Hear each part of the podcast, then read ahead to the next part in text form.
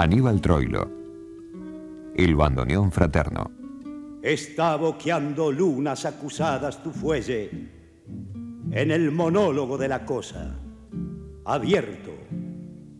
Y me instalas en el hondo misterio con el último cigarrillo y un nombre de perfil que llueve todavía.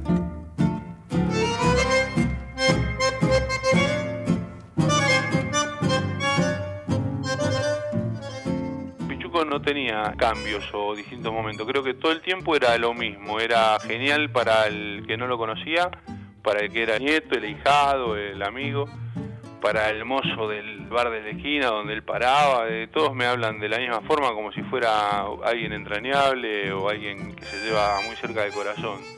Y eso nos llamaba poderosamente la atención, porque yo cuando salía a la calle con él me parecía como que todos lo conocían o lo querían todos, parecía estaba dentro de una gran familia. Él quería que vos estuviese contento, que estuvieses bien, todo te lo daba, igual que mi abuela, ¿no? Era la misma cosa. Después de un tiempo creo que se hizo una simbiosis y, creo que estaban fundidos uno con el otro porque yo la veía en actitudes muy parecidas. Y gente eh, como ella no, no creo que no, que no he conocido, ni voy a conocer, porque era todo corazón para afuera.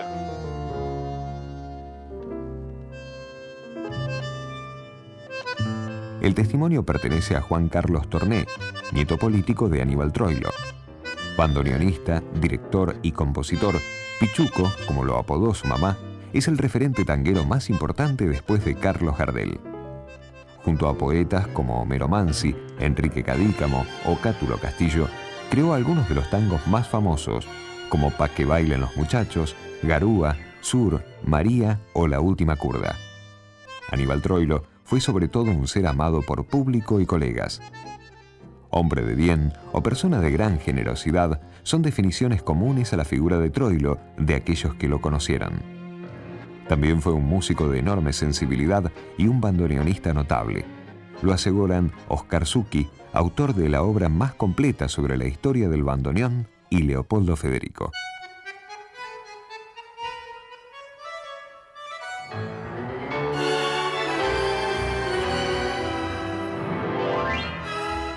Lógicamente se formó al amparo de las creaciones de Pedro Mafia y de Pedro Laurens y en la admiración hacia ellos dos, también a Siria Ortiz. Yo creo que Aníbal Troilos fue sobre todo un músico muy receptivo de todas las influencias, captó lo mejor de cada estilo y fue una perfecta síntesis.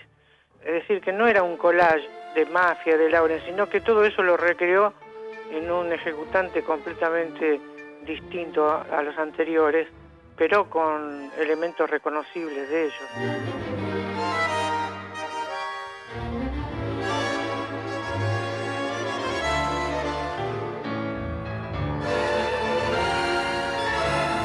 Troilo fue el bandoneonista que eh, en su momento de esplendor ha tenido una prolijidad realmente envidiable cuando tocaba con, con con el cuarteto, él ha hecho con la orquesta versiones eh, instrumentales donde se luce con cosas muy complicadas y las ha hecho solo, tales como la variación del, tango Mala Junta, en la selección que hizo del tango de Julio de Caro y una serie de cosas que él demostró ser un tipo muy prolijo y a la vez caderero, porque cuando estaba él tocando en la orquesta, la orquesta sonaba de otra manera.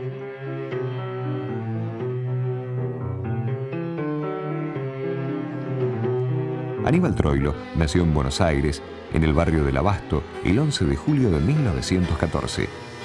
Fue el hijo menor de Aníbal Carmelo Troilo y Felisa Bañolo. Tuvo dos hermanos, Marcos, también bandoneonista, y Chochita, quien falleció poco después de nacer. Su infancia fue difícil, ya que perdió a su padre siendo muy niño. Lo cuenta Marcelo Guaita, amigo de Pichuco y conductor del programa radial La Fonola.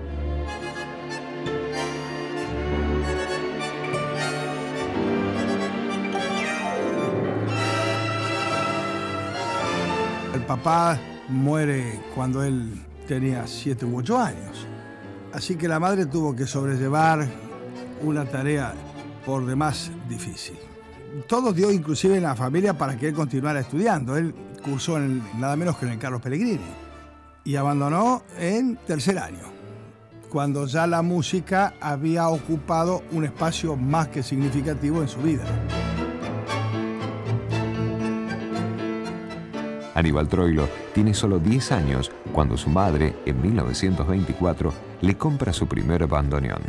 Lo ha pagado 140 pesos en 14 cuotas y luego de abonar la cuarta, el comerciante muere y la deuda nunca más es reclamada.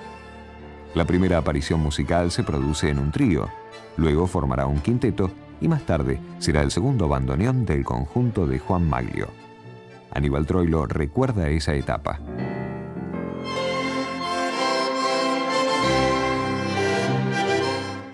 Corrientes yo he trabajado en dos lugares disímiles. Uno fue el viejo café Germinal, donde toqué primeramente, la primera vez que toqué ahí fue con Juan Maglio Pacho. Fue una robantré que hizo él, hacía muchos años no trabajaba. Entonces lo anunciaron, imagínense en la calle Corrientes, eh, Angosta, eh, anunciar a, Pacho él no tocaba, ¿no? La orquesta se y entonces se volcó todo Mataderos, toda la provincia, la gente hasta la vereda del frente, no podían pasar los tranvías. En 1930 integra junto a Siriaco Ortiz el sexteto Bardaro Pugliese y luego participa, entre otras, de las formaciones de Julio De Caro, Ángel Agostino y Juan D'Arienzo. En los carnavales de 1937 toca con Juan Carlos Jovián y en julio de ese mismo año lanza su propia orquesta con Francisco Fiorentino como cantor. De noche llena de hastío y de frío, el viento trae un extraño lamento. El debut se produjo en el siempre recordado Cabaret Marabú. La agrupación se forma casi por casualidad. En un momento dado se agrupan unos jóvenes músicos muy talentosos y finalmente se decide que fuera Pichuco el encargado de la dirección del mismo. Pero no hubo, como ocurría comúnmente, que un músico se encargara de una orquesta. Bueno, se decidió un poco así insospechadamente, impensadamente.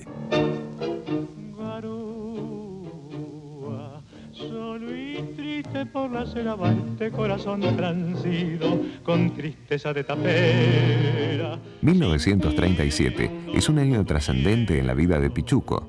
Además de debutar con su orquesta, conoce en la UAT Marabú a Ida Kalachi, más conocida como Cita. La relación comienza rápidamente. Cita, quien tenía una hija, será su compañera de toda la vida.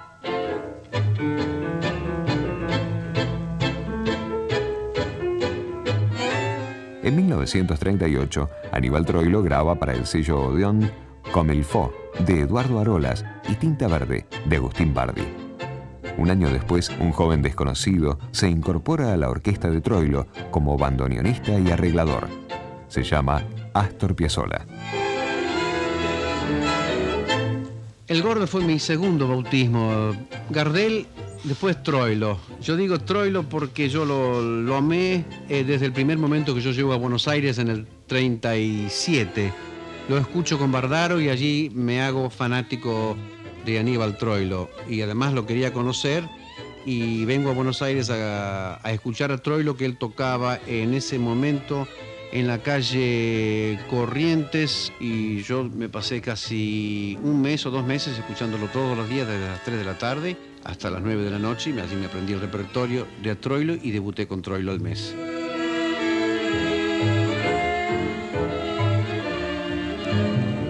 Francisco Fiorentino deja a Troilo en 1944 con Alberto Marino y Floreal Ruiz, la orquesta sigue siendo la preferida del público porteño.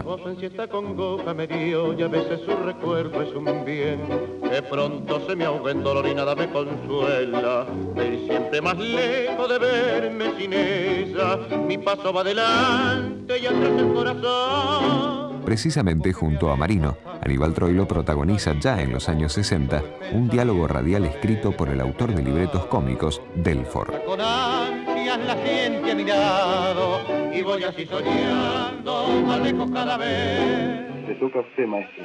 No, no, saluda a vos. No, Primero los viejos. Tranquilo, chiquito, vamos a llevarnos bien. No empeces a desafinar como cuando cantabas conmigo. Mira, decís que te llamas marino, porque si no, ¿Y no qué, maestro? si no fueras marino, ya te hubieses ahogado. bueno, amigos, nosotros hemos venido aquí a contarles dos momentos emocionantes de nuestra vida. Indudablemente que uno de los momentos, Pichuco, fue cuando me conoció a mí, ¿no es cierto? Sí, es cierto. Hacía tres días que tenía un hipo terrible. Lo conocí a Alberto y se me fue al instante. ah, no, yo me voy. Alberto Marino deja la orquesta en 1947. Es una época de cantores de registro agudo y buena presencia física. Sin embargo, Troilo sorprende una vez más. Contrata a Edmundo Rivero, quien permanecerá con él hasta 1950. San Juan y Boedo antiguo, del cielo, Pompeya y más allá la inundación. Las orquestas se acostumbraban a desarrollar un repertorio muy romántico con cantantes pintones y de voz aguda. Y Pichuco sorprende incorporando a un cantor con una voz muy grave y muy feo. Pues Rivero era feo por todos lados y causó sensación. Y llenaba, llenaba clubes. Por ejemplo, en la noche de Buenos Aires, Pichuco era garantía de éxito.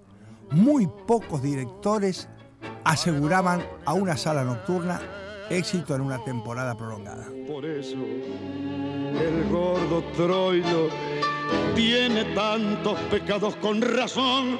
En 1956 llega Roberto Goyeneche, tal vez la figura máxima del tango para las nuevas generaciones. de angustias y de alcohol que al lado de Jesús y al lado del ladrón también ganó socorros de angustias y de alcohol. Él vivía en la calle Paraná, de Corrientes y, y La Valle, a la vuelta de donde vivía yo. Y yo viví 17 años en La Valle de Uruguay. Él paraba en un cafecito de enfrente. Vino un tipo que, no sé, le pidió documento a Troilo. Le dijo, no tengo. Y entonces el tipo, no sé qué pasó, y lo, lo llevaron preso. Junto con Brunito, que era una especie de secretario. En cuanto lo vio el tipo en, en la comisaría, lo hizo sentar ahí. ¿Cómo le iba a poner en el calabozo? Y se durmió el gordo. Y de repente se despertó y lo vio a Brunito y le dijo, ¿a qué mínimo a sacar? Y digo, no, lo tienen que sacar a nosotros.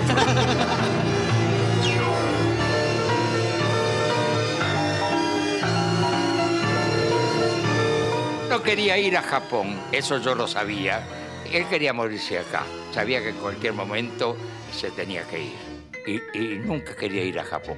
Y el empresario cada vez le mejoraba más la oferta, y más las condiciones, y menos el trabajo, y siempre todo a favor de Troilo. Hasta que un día cansado le dijo, pero dígame Troilo, ¿por qué no quiere ir a Japón? Y él le dijo, ¿qué viene a hacer a Japón si no conozco a nadie?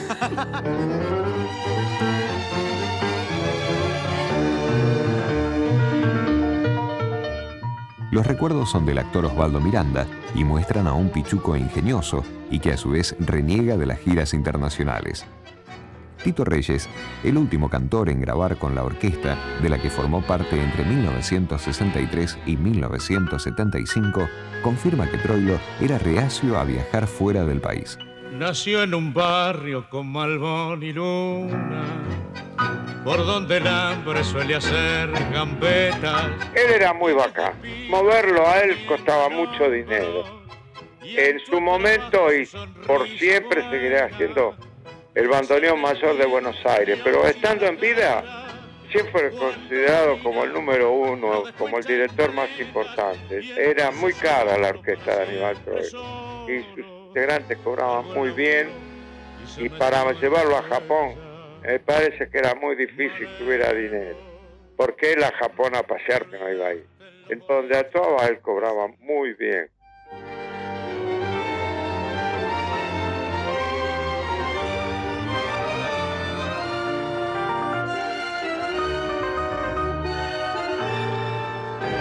Homero Mansi falleció en 1951. Aníbal Troilo le dedicará Responso al gran amigo y compañero de aventuras. Marcelo Guaita cuenta que Mansi y Pichuco compartían la pasión por el juego. Fundamentalmente Pichuco fue inventado para Buenos Aires. Fue un porteño enorme. con todas las peculiaridades, las características del porteño. Por ejemplo, en sus años jóvenes, un apasionado por el escolazo. El juego le gustaba enormemente y con Mansi han protagonizado más de una historia por demás graciosa con relación al juego.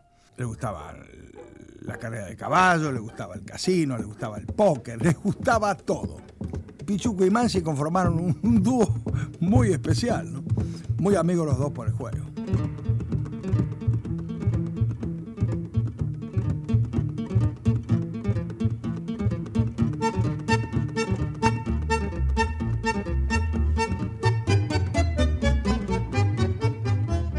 Con su orquesta y hasta 1971, Aníbal Troilo grabará casi 450 temas. En la década del 50, Pichuco se une al guitarrista Roberto Grela y conforman un cuarteto junto a Edmundo Saldívar en guitarrón y Quicho Díaz en contrabajo. Este cuarteto también dejó grabaciones inolvidables.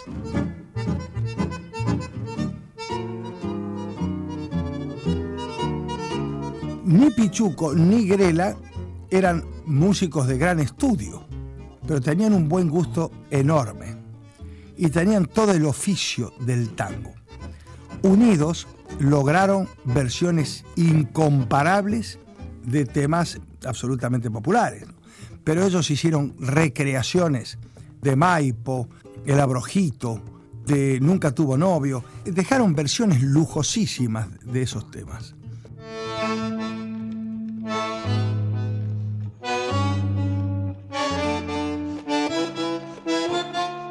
Decía Aníbal Troilo, a veces pienso qué habría sido de mí sin el cariño de mis amigos. A alguna gente le llama la atención que sea tan afectuoso con ellos, que nos abracemos y por ahí hasta nos demos un beso. Juan Carlos Torné considera que su abuelo, Pichuco, instauró el beso entre los hombres.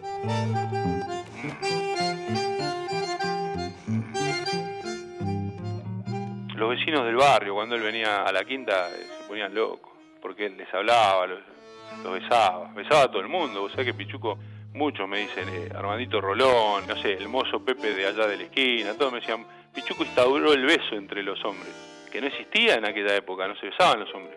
De puro cariño, porque él realmente amaba al semejante. Él le encantaba de partir una mesa con los amigos, con la gente, pero por estar, eh, él le llamaba una pequeña fiestita, ¿no? Estar junto con otro, con, partiendo una copa o comiendo algo, tomando un té, lo que fuese. Es lo que le gustaba era la reunión.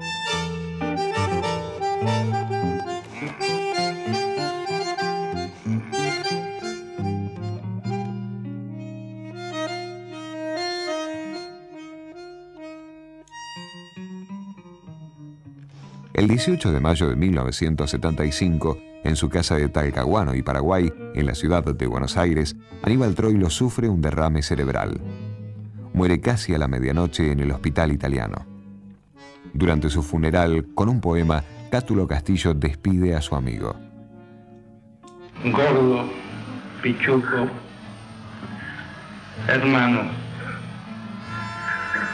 decías hace poco ayer nomás la cuarteta inventada para el reviere absurdo de una noche de copas, aquello que escribimos una vez, no sé cuándo, trasteando por la musa del talento de Mansi, el otro gordo, Homero, que así memorizabas en la rueda siempre. Las historias de tango tienen viejas memorias, nacen todas del mismo corralón de extramuros y por eso le crecen sus margones oscuros que mueren en las sombras sin llegar a la gloria.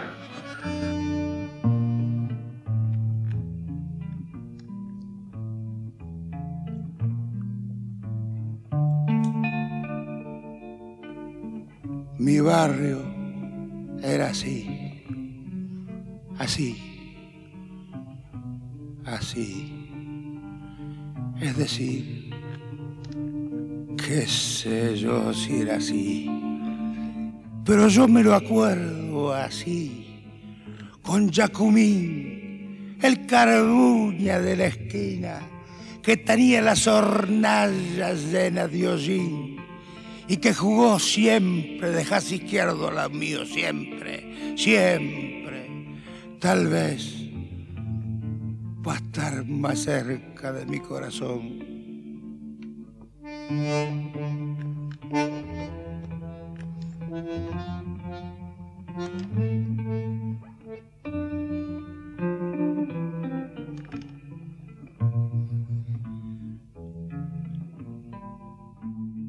Alguien dijo una vez que yo me fui de mi barrio.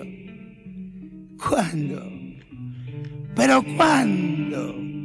Si siempre estoy llegando. Y si una vez me olvidé las estrellas de la esquina de la casa de mi vieja, titilando como si fueran manos amigas, me dijeron, gordo, gordo, quédate aquí, quédate aquí.